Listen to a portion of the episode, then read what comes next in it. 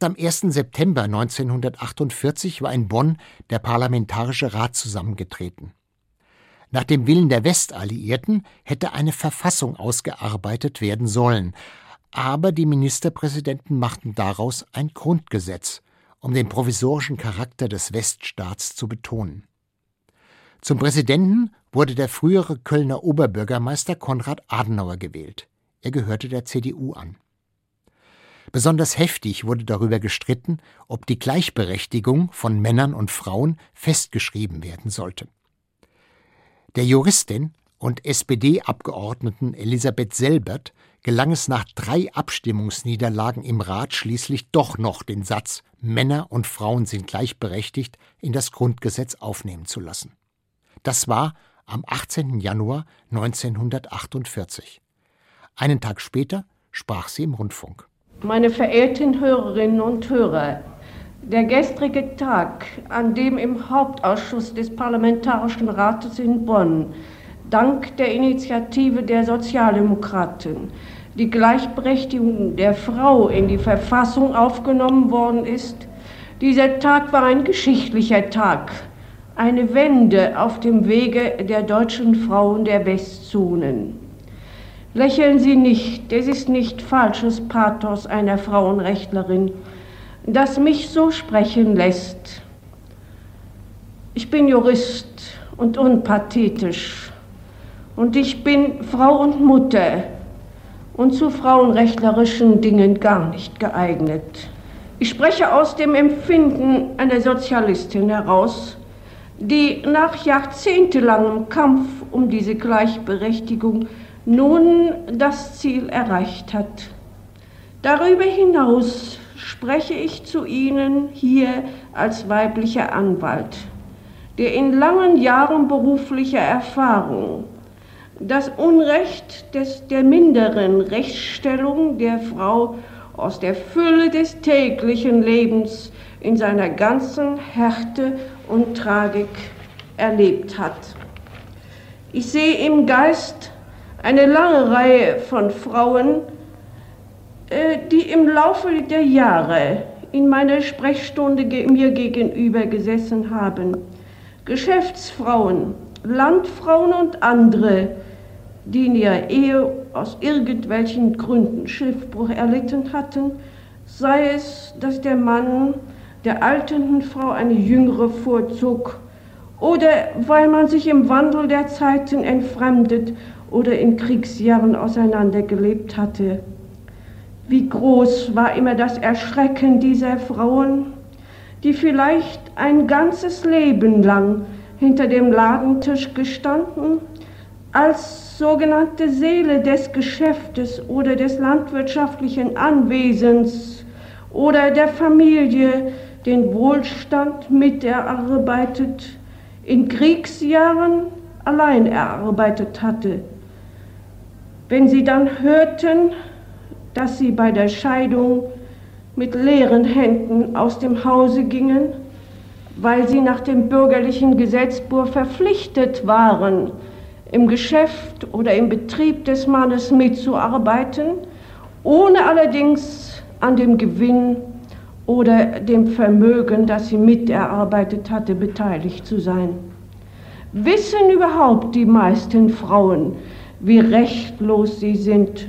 Mein Kampf im neuen staatlichen Leben und ganz besonders bei der Schaffung dieser Verfassung galt daher ganz bewusst der Reform des Familienrechts und diese haben wir durch die neue Verfassung nunmehr ausgelöst.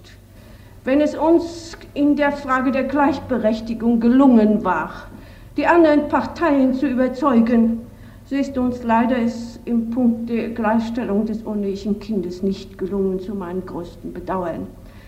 Wir hatten von der sozialdemokratischen Fraktion aus beantragt, dass das uneheliche Kind dem ehelichen gleichgestellt werden sollte. Wir hatten auch beantragt, dass es in Zukunft mit seinem natürlichen Vater als verwandt gelten soll, um ihm einen, einen Erbanspruch damit zu geben. Diese Gleichstellung sollte ein altes Unrecht gut machen.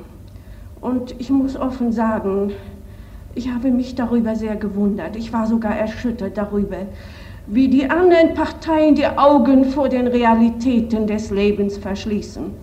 Alle diese Argumente, die die weiblichen Abgeordneten der anderen Parteien brachten, sie sind sicherlich schon einmal vor 30 Jahren bei der Beratung der Weimarer Verfassung gebracht worden. Und inzwischen ist doch eine Welt in Trümmer gegangen. Inzwischen haben sich neue Lebensformen angebahnt.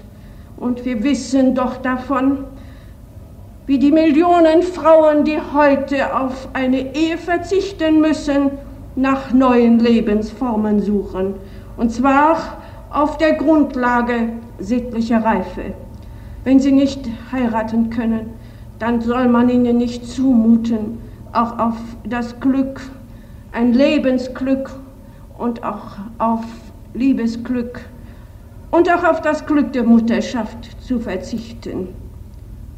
Das alles hat man verkannt gestern. Man diffamiert das uneheliche Kind weiter. Man diffamiert die uneheliche Mutter weiter, obwohl heute viele dieser Mütter ganz bewusst Mütter sind. Da Berlin als provisorische Hauptstadt des neuen Weststaates ausfiel, konkurrierten Frankfurt am Main und Bonn um den Regierungssitz. Klarer Favorit war Frankfurt, wo die Bauarbeiten für das Regierungsviertel bereits begonnen hatten. Aber es kam anders. Der Frankfurter Oberbürgermeister Walter Kolb war sich so sicher gewesen, dass die Wahl auf seine Stadt fallen würde, dass er im Sendestudio des Hessischen Rundfunks bereits eine voraufgenommene Dankesrede deponiert hatte. Sie sollte nach der Bekanntgabe des Wahlergebnisses ausgestrahlt werden. Dazu kam es nicht mehr. Liebe deutsche Landsleute, liebe Frankfurter Mitbürger, unsere Stadt Frankfurt hat die Nachricht, dass sie zur Bundeshauptstadt gewählt wurde, keineswegs mit dem Gefühl irgendeines Triumphes gegenüber anderen deutschen Städten, die gleichfalls zur Wahl standen, aufgenommen. Sie gibt vielmehr ihrer Freude Ausdruck, dass der Parlamentarische Rat in Bonn nach rein praktischen und sachlichen Gesichtspunkten entschieden und damit dem Wunsche des größten Teiles der deutschen Bürger der Westzonen entsprochen hat. Für sie geht es nicht darum, dass die vorläufige Bundeshauptstadt aus irgendwelchen Ressentiments oder nach Bequemlichkeitsgründen gewählt wird. Sie verlangen, dass das Steuergeld der Bürger so sparsam und so gut wie möglich verwandt wird. Und da nun einmal hier in Frankfurt fast alle Einrichtungen bereits geschaffen sind, die eine Bundeshauptstadt benötigt und außerdem diese Bundeshauptstadt so außerordentlich verkehrsgünstig gelegen ist, konnten es weite Kreise nicht verstehen, dass diese Wahl so viel Kopfzerbrechen verursachte. Nun aber hat die Vernunft gesiegt. Möge der Geist dieser Entscheidung auch die künftige Arbeit der Bundesorgane bestimmen. Wir in Frankfurt wollen jedenfalls unser Allerbestes tun, um der Bundeshauptstadt jenen äußeren Rahmen zu geben, den sie für ihre Arbeit und ihr Ansehen braucht. Wir fühlen uns umso mehr hierzu verpflichtet, als unsere Stadt wie kaum eine andere in Deutschland auf eine große demokratische Tradition zurückblicken kann. Hier in der Frankfurter Paulskirche wurde vor 100 Jahren der Versuch unternommen, eine deutsche Demokratie zu gestalten. Dem Bestreben des ersten deutschen Parlaments in der Paulskirche war kein Erfolg beschieden. Es darf jedoch nicht vergessen werden, dass hier die Wiege der deutschen Demokratie gestanden hat und dass die von der Paulskirche ausgegangenen demokratischen Ideen in Deutschland niemals wieder verloren gegangen sind. Nachdem nicht Frankfurt, sondern Bonn zur Bundeshauptstadt gewählt worden war, verkündete Konrad Adenauer als Präsident des Parlamentarischen Rates am 23. Mai 1949 das Grundgesetz. Meine Damen und Herren, das Grundgesetz ist mit 53 Ja-Stimmen gegen 12 Nein-Stimmen angenommen worden. Also wenn man es von heute sieht, ist äh, das Grundgesetz einer der zentralen Stabilitätspfeiler der Bundesrepublik. Und das ist wohl auch richtig. Der Historiker Ulrich Herbert. Von ihm stammt das Standardwerk Geschichte Deutschlands im 20. Jahrhundert. Allerdings Auch mit der Maßgabe, dass es ja eigentlich nur vorläufig war, also nur für eine gewisse Zeit bis zur Wiedervereinigung bestehen sollte, war die ähm, Entstehung des Grundgesetzes in der Öffentlichkeit in Westdeutschland auf wenig Aufmerksamkeit gestoßen. Ich glaube, drei Viertel der Befragten, wenn ich mich recht entsinne, zeigten an diesen Verhandlungen darüber überhaupt kein Interesse. Allerdings die Zustimmung zum Weststaat, die war ebenso groß. Aber wie das im Einzelnen geschah, spielte in der Bevölkerung nicht so eine große Rolle. Entscheidend war wohl, dass dieser Verfassungsentwurf des Grundgesetzes, der ja auf den Frankfurter Empfehlungen der Alliierten beruhte, so ein bisschen etwas wie die Summe der Konsequenzen oder der Erfahrungen des Scheiterns der Weimarer Republik gezogen worden war. Das hat vor allem mit dem Grundrechtskatalog zu tun, der sozusagen das Element des Rechtsstaats betont am Anfang. Das war sozusagen klarer Gegensatz zu der Willkür und der Diktatur im NS-Staat. Auch das Prinzip wehrhafte Demokratie, also äh, Instrumente gegen die Feinde der Demokratie, ist hier enthalten die starke Rolle der Parteien, viel stärker als in Weimar, die starke Rolle auch des Parlaments, des Kanzlers. Das sind alles Konsequenzen aus der Analyse des äh, Zerfalls der Weimarer Republik. Das gilt übrigens auch für die Entscheidung oder eine wichtige Neuerung des äh, Grundgesetzes, nämlich die, das Bundesverfassungsgericht, das es ja vorher so noch nie gegeben hatte und das sich im Laufe der Jahre als äh, ein zentrales Element sozusagen der Rechtsstaatlichkeit der Bundesrepublik äh, bewährt hat, mit außerordentlich hohen Zustimmungs- und Popularitätsraten in der Bevölkerung. Also das war äh, insgesamt das Grundgesetz schon von großer Bedeutung. Auch die sehr starke Ausprägung der repräsentativen Demokratie und die Ablehnung oder die völlige, der Verzicht auf Volksentscheide. Denn dieses Grundgesetz ist auch gekennzeichnet von einer historisch ge gewachsenen Skepsis gegenüber dem eigenen Volk. Das galt doch als wankelmütig durch die starke Zustimmung zum NS-Staat. Und insofern war der stark repräsentative Charakter ebenfalls eine Reaktion auf Weimar. Ein Punkt ist wichtig. Eigentlich sollte ja in diesem Grundgesetz auch die soziale oder die soziale Wirtschaftsverfassung dieses Landes festgelegt werden. Aber das spielte dann gar keine Rolle mehr. Weil der größte Streitpunkt war nicht der um das, äh, die Wirtschaftsordnung, sondern um das Verhältnis von zentral- und föderaler Administration. Das war die große Debatte dieser Zeit. Für uns heute schwer nachvollziehbar, damals eine der oder die zentrale Frage, wie dieser Staat aufgebaut sein sollte. Die Verkündung des Grundgesetzes gilt als Geburtsstunde der Bundesrepublik, die aber weiterhin unter der Besatzungsaufsicht der drei Westmächte stand. Das Besatzungsstatut gab den alliierten Hochkommissaren das Recht, jederzeit einzugreifen und Entscheidungen der deutschen Politiker außer Kraft zu setzen oder zu ändern. Die erste Bundestagswahl fand am 14. August 1949 statt. Stärkste Fraktion wurden CDU und CSU mit 139 vor der SPD Kurt Schumachers mit 131 Sitzen, der FDP mit 52, der Deutschen Partei mit 17 und der KPD mit 15 Sitzen. Adenauer gelang es, eine Koalition aus CDU, CSU, FDP und Deutscher Partei zu bilden.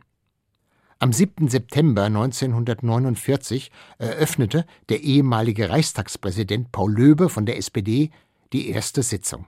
Abgeordnete des Deutschen Bundestages.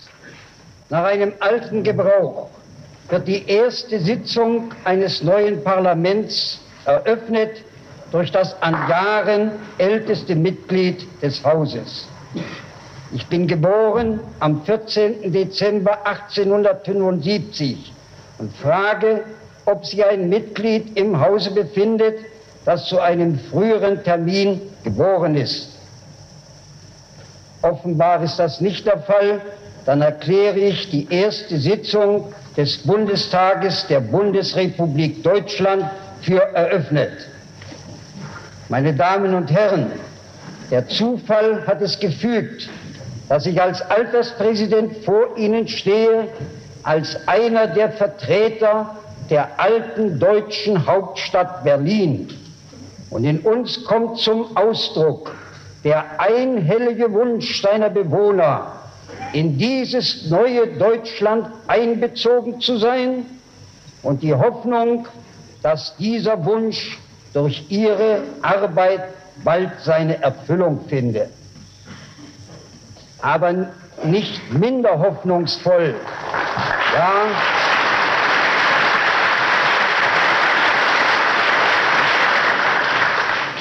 ich möchte sagen, Erlösung heischend sind auf uns gerichtet heute die Augen jener Millionen deutscher Landsleute, die in den deutschen Ostgebieten wohnen und denen Besatzungsmacht oder fremde Verwaltung gewaltsam verwehrt, mit in diesem Saale zu sitzen und mit uns zu beraten.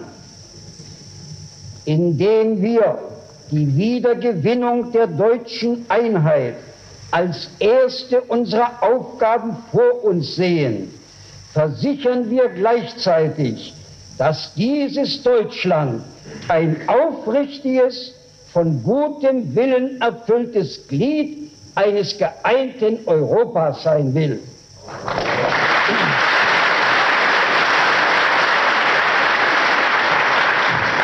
Habe dieses Bekenntnis bereits als Präsident der deutschen Bewegung für die Vereinten Staaten von Europa an die Konferenz in Straßburg gerichtet und wiederhole es in dieser historischen Stunde.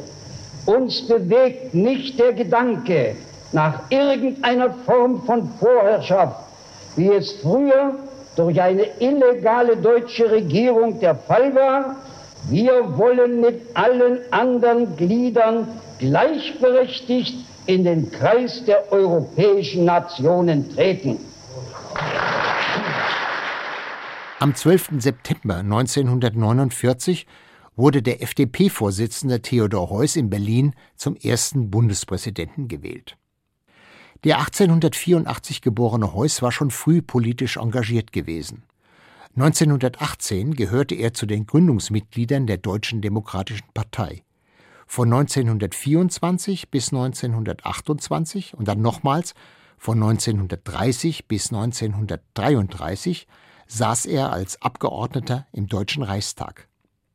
Als überzeugter Demokrat zählte er zu den Politikern, die fest zur Weimarer Republik standen. Trotzdem stimmte Heuss am 23. März 1933 für das Ermächtigungsgesetz, das der nationalsozialistischen Regierung unter Hitler weitgehende Vollmachten einräumte. Das hat er sich nie verziehen. Über Hitler hatte er bereits 1932 eine Broschüre verfasst, die am 10. Mai 1933 öffentlich verbrannt wurde. Er verlor sein Reichstagsmandat und konnte nur noch sehr eingeschränkt publizieren. Nach dem Ende des Zweiten Weltkriegs zählte Heuss zu den Politikern, die von den Alliierten mit wichtigen Aufgaben betraut wurden. In seiner Rede nach der Wahl warnte er vor der Gefahr des Vergessens. Es ist eine Gnade des Schicksals beim Einzelmenschen, dass er vergessen kann. Wie könnten wir leben als Einzelne, wenn all das, was an Leid, Enttäuschung und Trauer uns im Leben begegnet hat, uns immer gegenwärtig sein würde. Und auch für die Völker ist es eine Gnade, vergessen zu können aber meine Sorge, dass manche Leute in Deutschland mit dieser Gnade Missbrauch treiben und zu rasch vergessen wollen. Wir müssen das im Spürgefühl behalten, was uns dorthin geführt hat, wo wir heute sind. Da soll kein Wort für Rachegefühle des Hassens mit sein. Ich hoffe, dass wir dazu kommen werden, nun aus dieser Verwirrung der Seelen im Volk eine Einheit herauszuschaffen. Aber wir dürfen es nicht so leicht machen, nun das vergessen zu haben, was die Hitlerzeit uns gebracht hat. Die Bundesrepublik Deutschland ist nur ein Teil unseres Volkes umfassend. Ich darf von den Deutschen im Osten sprechen. Ich darf, ich muss von Berlin sprechen, Mehr als die Hälfte meines Lebens, verzeihen Sie das persönliche Wort, habe ich in dieser Stadt gelebt.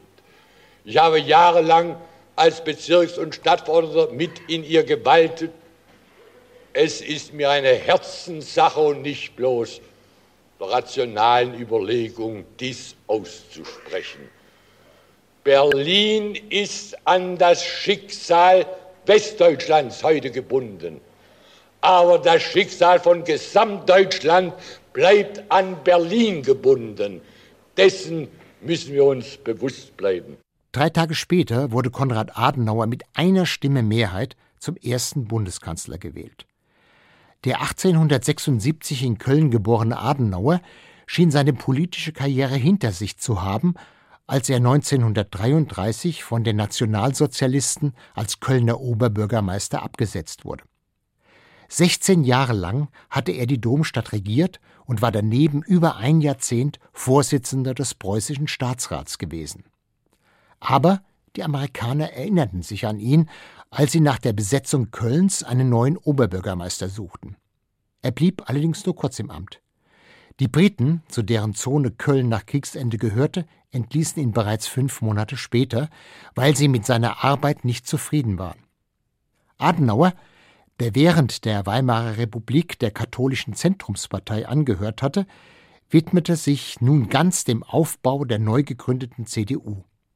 Im ersten Landtag von Nordrhein-Westfalen stand er an der Spitze der CDU-Fraktion. Im Parlamentarischen Rat prägte Adenauer als Vorsitzender dessen Arbeit entscheidend mit.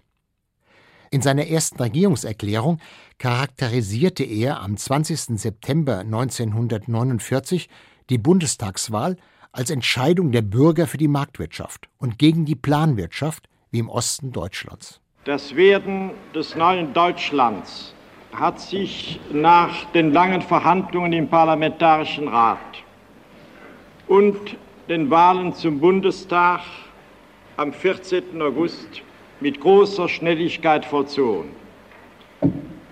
Am 7. September hat sich der Bundestag und der Bundesrat konstituiert. Am 12. September hat der Bundestag den Bundespräsidenten gewählt. Am 15. September den Bundeskanzler. Der Bundespräsident hat mich daraufhin am gleichen Tage zum Bundeskanzler ernannt.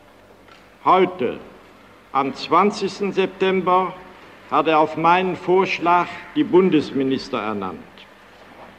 Mit der Konstituierung der Bundesregierung, die am heutigen Tage erfolgt ist, ist auch das Besatzungsstatut in Kraft getreten.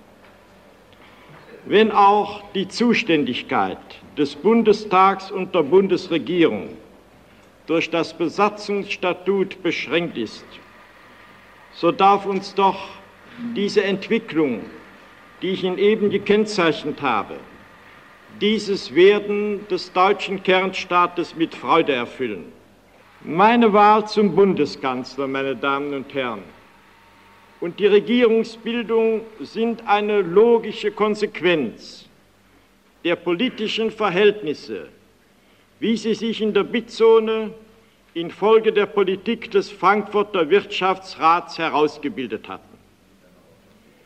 Die Politik des Frankfurter Wirtschaftsrats, die Frage soziale Marktwirtschaft oder Planwirtschaft, hat so stark unsere ganzen Verhältnisse beherrscht, dass eine Abkehr von dem Programm der Mehrheit des Frankfurter Wirtschaftsrats unmöglich war.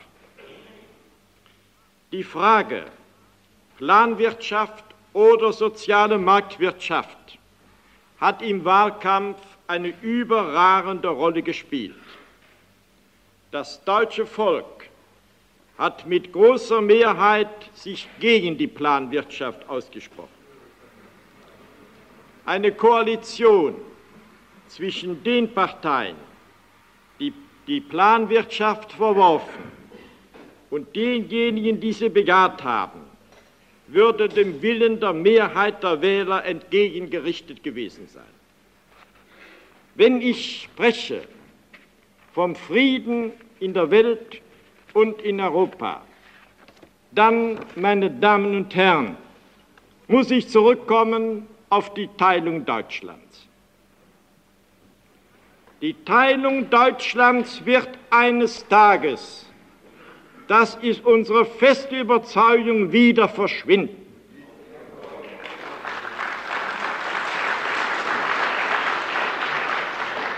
Ich fürchte, dass wenn sie nicht verschwindet, in Europa keine Ruhe eintreten wird.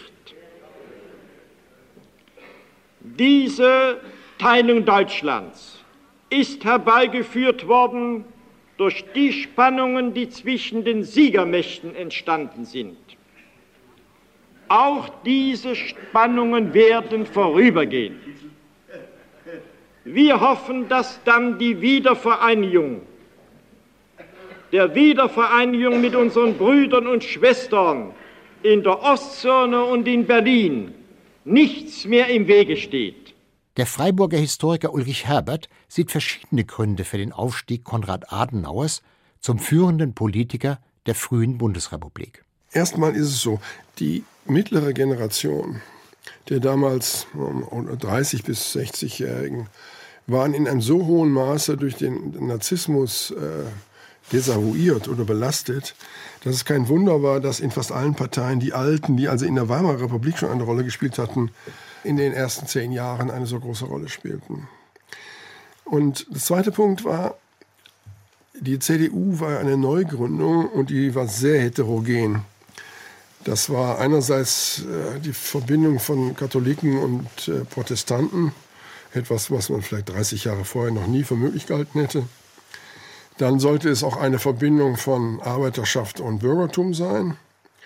Und dann sollte es auch sowohl die Anhänger des Zentralismus wie auch der, also eher Preußen orientiert, äh, oder auch die föderalen Leute, wie eher Bayern, miteinander verbinden.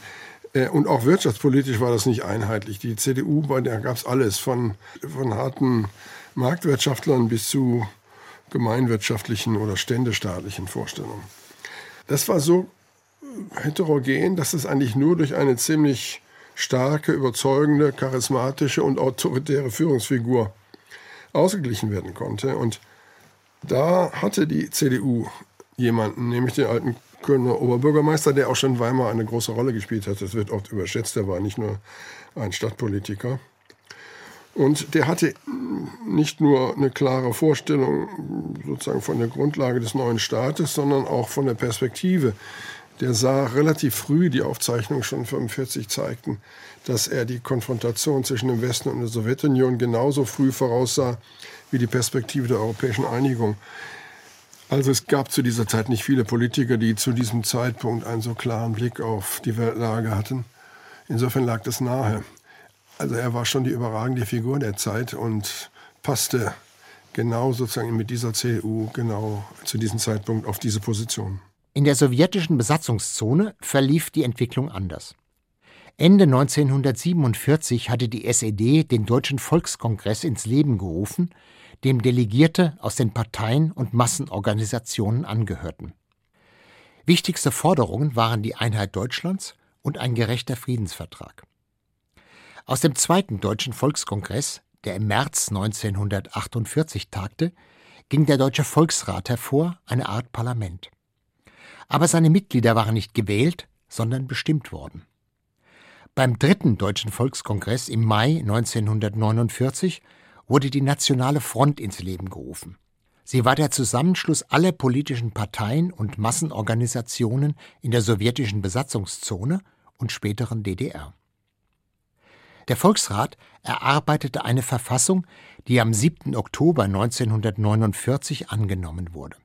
Damit war die Deutsche Demokratische Republik gegründet.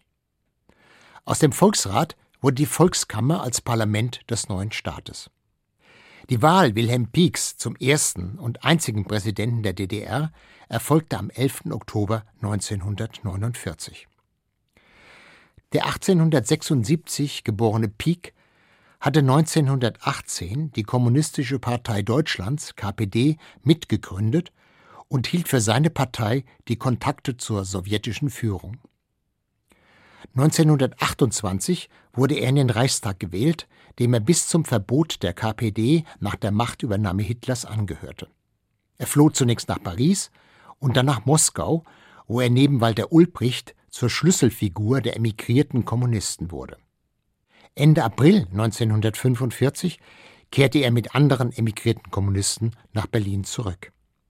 Über seine politische Bedeutung sagt die Schriftstellerin, Publizistin und Hochschullehrerin Ines Geipel. Der erste Mann war Ulbricht, gleichwohl waren diese beiden als bewährte KPD-Kranten und vor allen Dingen als Stalin-Männer sehr maßgebend für diese Anfangszeit. Also die Zwangsvereinigung hat ja sehr viel mit dem Namen Wilhelm Pieck zu tun, aber eben auch dieser gedächtnispolitische Aufbau, ja, also dass man ins Herz dieses sogenannt besseren Deutschlands eine Figur oder ein Symbol setzte, nämlich äh, den deutschen Kommunisten, der den Nationalsozialismus besiegt hat. Ja, also und diese Monolithik auch in der Gedächtnispolitik des Ostens, dafür steht Wilhelm Pieck, die väterliche Figur, die Pioniere bewinken ihn. Es gibt die Friedenstauben, die Blumen, die Podien. Er sollte auch von der Figur her nicht der Einpeitscher sein, sondern äh, ein bisschen etwas im öffentlichen Raum auch Verbindendes haben. Aber es sind diese beiden Männer, Ulbricht und Pieck, die praktisch nach dieser Terrorerfahrung in der Sowjetunion, äh, nach der Exilerfahrung natürlich jeden Namen wussten und jedes Schicksal kannten. Sie wussten genau, wer im Gulag sitzt in den 50er Jahren. Sie kannten die Briefe der Frauen, äh, wo sind unsere Männer abgeblieben. Also das ist natürlich nur zu erklären aus dieser Stalin- und Terrorzeit der frühen DDR, diese Figur.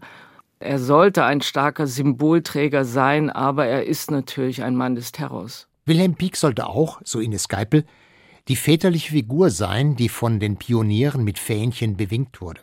Es war deshalb kein Zufall, dass eine Vertreterin der Freien Deutschen Jugend, FDJ, dem frisch gewählten Präsidenten die herzlichsten Glückwünsche überbrachte. Die 22-jährige Jugendfunktionärin hieß Margot Feist. Sie heiratete später Erich Honecker. Die Abgeordnete Fräulein Feist überreicht dem Präsidenten einen Strauß von leuchtend weißen und gelben Chrysanthemen.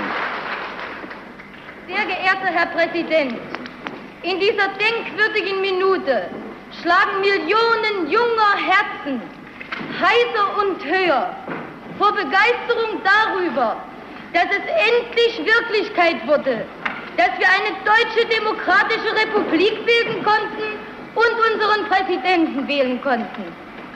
Sehr geehrter Herr Präsident, erlauben Sie uns, Ihnen im Namen von Millionen jungen Menschen, im Namen des deutschen Volkes, die herzlichsten Glückwünsche für Ihre Wahl zum Präsidenten der Deutschen Demokratischen Republik zu überbringen. Wir geloben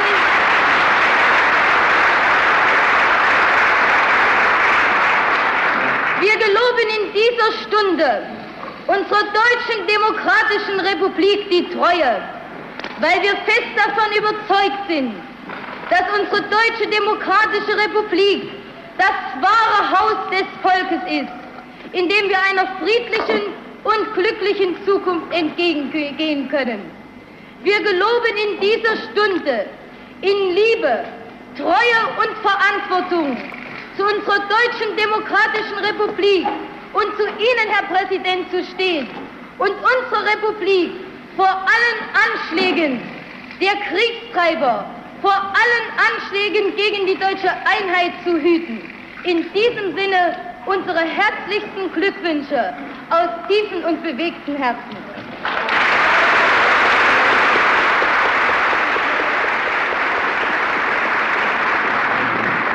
Ich erteile nunmehr dem Präsidenten der Deutschen Demokratischen Republik, Herrn Wilhelm Pieck, das Wort.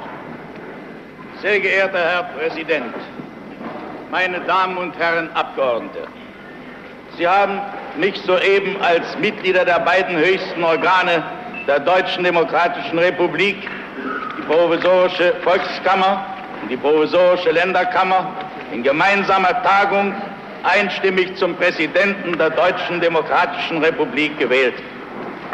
Mit Ihrer Wahl haben Sie mir die höchste Ehre erwiesen, die einem Bürger unserer Deutschen Demokratischen Republik zuerkannt werden kann.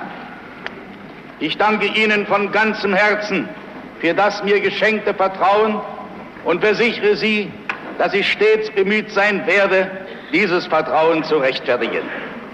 Die Deutsche Demokratische Republik steht nicht allein.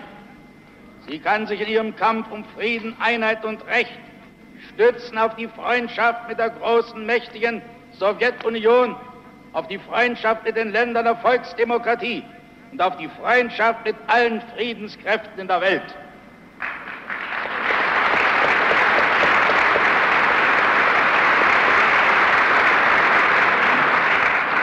Die Sowjetunion hat dem deutschen Volk in all den Jahren nach der Zerschlagung der Hitlermacht eine große, unschätzbare Hilfe geleistet. In materieller Hinsicht durch die Lieferung wertvoller Lebensmittel, Maschinen und Betriebsausrüstungen, durch die Vermittlung der reichen Erfahrungen beim planmäßigen wirtschaftlichen Aufbau. In politischer Hinsicht durch die Ermöglichung demokratischer Reformen auf allen Gebieten des Lebens in der Schaffung einer demokratischen Ordnung. Sie, sie gibt uns jetzt in nationaler Hinsicht die Gelegenheit, eine eigene Außenpolitik zu entwickeln und unsere demokratische und friedensgewillte Zusammenarbeit mit den anderen Völkern unter Beweis zu stellen. So haben die erhebenden Ereignisse der letzten Tage es allen ehrlichen Deutschen, auch denen, die es bisher nicht einsehen wollten, klargemacht, dass nur eine Politik der ehrlichen Freundschaft mit der Sowjetunion die Einheit und Freiheit Deutschlands, den Frieden, den wirtschaftlichen, kulturellen Aufstieg des deutschen Volkes gewährleisten kann. Unsere ehrliche Freundschaft mit der Sowjetunion wird ergänzt durch die Freundschaft mit den volksdemokratischen Ländern, insbesondere mit unseren Nachbarländern Polen und der Tschechoslowakei.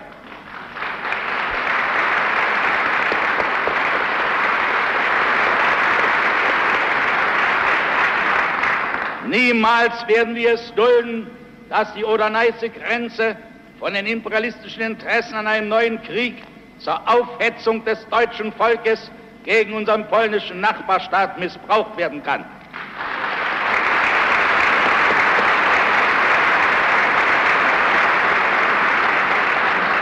Die Oder-Neiße-Grenze soll die Grenze des Friedens sein und niemals die freundschaftlichen Beziehungen zu dem polnischen Volke stören.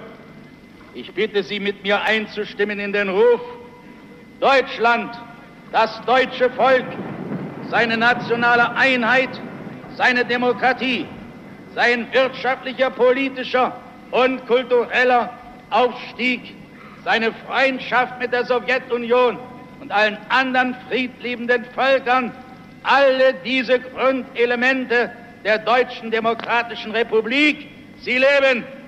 Oh!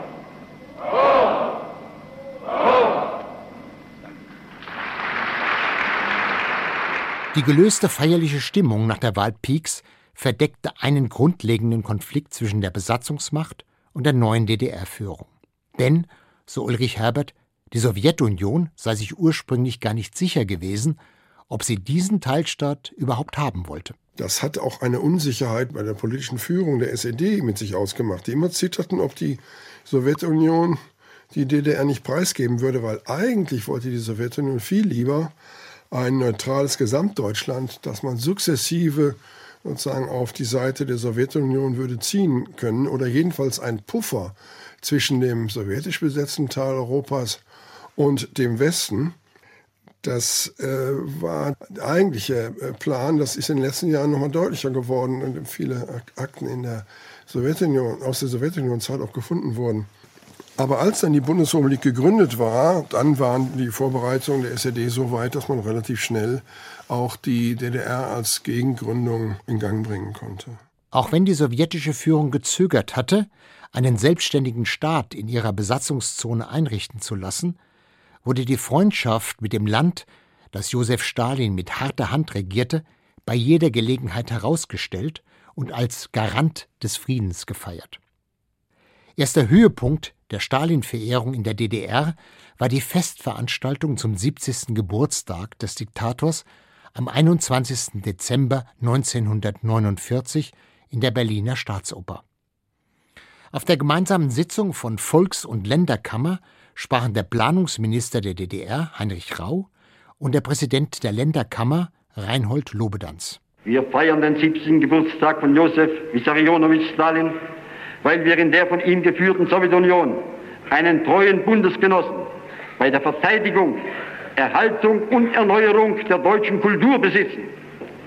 Die hohen moralischen Werte des der Sowjetkultur innewohnenden Humanismus sind für alle Völker ein wirksamer Schutz bei der Verteidigung ihrer nationalen Kultur gegen die antihumanistischen Tendenzen des amerikanischen Kosmopolitismus. Wir feiern den 70. Geburtstag von Generalismus Stalin, weil wir in ihm die bedeutendste politische und menschliche Persönlichkeit unserer Epoche ehren und schätzen. Wir feiern ihn, weil sein beispielgebendes Leben und sein gewaltiges Werk immer dem Fortschritt, dem Frieden und der Völkerverständigung gewidmet waren und sind. Stalins gewaltige Rolle als Persönlichkeit besteht darin, dass er, wie kein anderer, die drei Grundfragen unserer Zeit, die soziale, die nationale und die des Friedens, mit dem im eigenen Weitblick, mit staatsmännischer Weisheit und überlegener politischer und organisatorischer Energie auf einem Sechstel der Erde zu lösen verstanden hat. Stalins Rolle als Persönlichkeit besteht darin, dass er der treue Schüler und Mitkämpfer Lenins, der anerkannte Führer und Lehrer der zukunftsreichsten Klasse der Gesellschaft, der Arbeiterklasse, in der ganzen Welt ist und sie auf einem Sechstel der Erde zum Sieg und zur Freiheit geführt hat.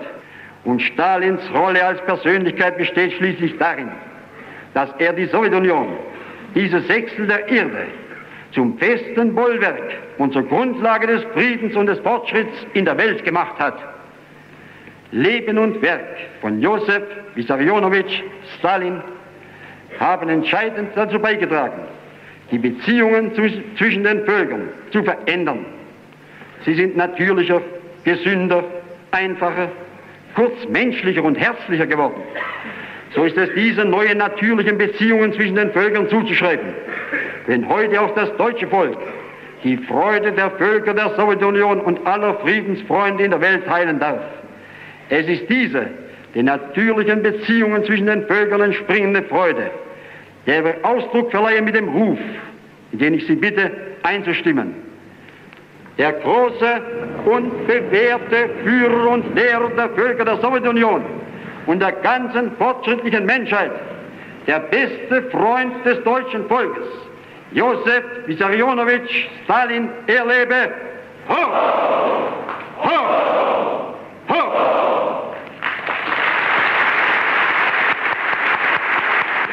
Gemeinsame Erklärung aller Fraktionen der provisorischen Volkskammer und der provisorischen Länderkammer zum 70. Geburtstag von Generalissimus Stalin. Heute begeht Generalissimus Stalin, der bedeutendste Staatsmann unserer Epoche, seinen 70. Geburtstag. Dieser Festtag der friedliebenden, fortschrittlichen Menschheit ist auch ein freier Tag für alle friedliebenden und nationalbewussten Deutschen. Denn Deutschland muss wie keine andere Nation um den Frieden ringen. Die deutsche Bevölkerung will keine Remilitarisierung, keine Aufrüstung, kein Söldnerheer im Dienste von Wall Street. Um zur einheitlichen Nation zu werden, um wirtschaftlich und sozial leben zu können, muss sich Deutschland geschlossen in die Front der Friedenskämpfer einreihen. Das deutsche Volk begreift in steigendem Maße, dass nur der Friede die Zukunft der Völker sichert. Und so blickt es vertrauensvoll auf Stalin, den Führer der Sowjetunion, der an der Spitze der Friedensmächte steht. Wir wünschen dem weisen Führer der Völker der Sowjetunion, Stalin, für viele, viele Jahre beste Gesundheit und volle Schaffungskraft zum Wohle der Menschheit und für den Frieden der Welt. Nach sowjetischem Vorbild entstand in der DDR ein staatliches Überwachungs- und Spitzelsystem, das keiner parlamentarischen Kontrolle unterstand, sondern direkt dem Politbüro. Offiziell wurde das Ministerium für Staatssicherheit am 8. Februar 1950 von der Volkskammer einstimmig beschlossen, nachdem Innenminister Karl Steinhoff die Einrichtung mit der Sabotage- und Spionagetätigkeit, wie es hieß, feindlicher und verbrecherischer Elemente begründet hatte. Meine Damen und Herren, in den letzten Monaten erhielt die zuständigen Regierungsstellen in erhöhtem Maße Mitteilungen über Sprengungen und Brände in volkseigenen Betrieben und Werken, im Verkehrswesen wie auch auf volkseigenen Gütern und auf Neubauerngehöften. Ebenso wurde eine Zunahme der Tätigkeit von Spionen, Diversanten und Saboteuren festgestellt. Demzufolge fordert die Regierung am 26. Januar 1950 den Vorsitzenden der Zentralen äh, Kommission für staatliche Kontrolle, den Chef der Hauptverwaltung Kriminalpolizei und den Chef der Hauptverwaltung zum Schutze der Volkswirtschaft zur informatorischen Berichterstattung über die Tätigkeit feindlicher Elemente auf dem Gebiete der Deutschen Demokratischen Republik auf. Die detaillierten Berichte, deren wesentlichen Inhalt wir aus der Presse entnommen haben werden, ergaben den Beweis für die Tätigkeit verbrecherischer Elemente im Auftrage und unter direkter Anleitung durch die englisch-amerikanischen Imperialisten und ihre Handlanger. Die verbrecherische Tätigkeit dieser Elemente richtet sich gegen alle wahrhaften Kämpfer der Nationalen Front, denen der Frieden und eine glückliche Zukunft unseres deutschen Vaterlandes am Herzen liegt. Die Spionage, Diversions- und Sabotageakte gefährden aber nicht nur den wirtschaftlichen und politischen Aufschwung der Deutschen Demokratischen Republik, sondern sie sind auch geeignet, den Frieden zu gefährden, dadurch, dass sie direkt oder indirekt Anlass für neue kriegerische Verwicklungen bieten können. Sie sind deshalb in jedem Sinne gegen unsere demokratische Ordnung, gegen den Wirtschaftsplan, gegen das Bestehen der Deutschen Demokratischen Republik und gegen die Friedenspolitik gerichtet. Die Deutsche Demokratische Republik bedeutet die Basis zur Schaffung eines einheitlichen demokratischen Deutschlands. Die Deutsche Demokratische Republik vertritt konsequent die vaterländischen Interessen aller wahrhaft deutschen Patrioten. Die Regierung kann daher eine Lage nicht zulassen, die gegen die erdrückende Mehrheit des deutschen Volkes gerichtet ist. Sie trägt die Verantwortung nicht nur für das Wohl und Wehe der Bürger der Deutschen Demokratischen Republik in der Zone, sondern gemäß ihrem Auftrag für ganz Deutschland. Der Ministerrat fasste deshalb einmütig den Beschluss über die Abwehr von Sabotage. Gleichzeitig beschloss der Ministerrat einstimmig im Hinblick auf Umfang und Bedeutung der zu lösenden Aufgaben der provisorischen Volkskammer das Ihnen vorliegende Gesetz zur Umbildung der bisher dem Ministerium des Innern unterstellten Hauptverwaltung zum Schutze der Volkswirtschaft in ein Ministerium für Staatssicherheit zur Annahme zu empfehlen. Die hauptsächlichsten Aufgaben dieses Ministeriums werden sein, die volkseigenen Betriebe und Werke, das Verkehrswesen, die volkseigenen Güter vor Anschlägen verbrecherischer Elemente sowie gegen alle Angriffe zu schützen. Einen entschiedenen Kampf gegen die Tätigkeit feindlicher Agenturen, Diversanten, Saboteure und Spione zu führen, einen energischen Kampf gegen Banditen zu führen, unsere demokratische Entwicklung zu schützen und unserer demokratischen Friedenswirtschaft eine ungestörte Erfüllung der Wirtschaftspläne zu sichern.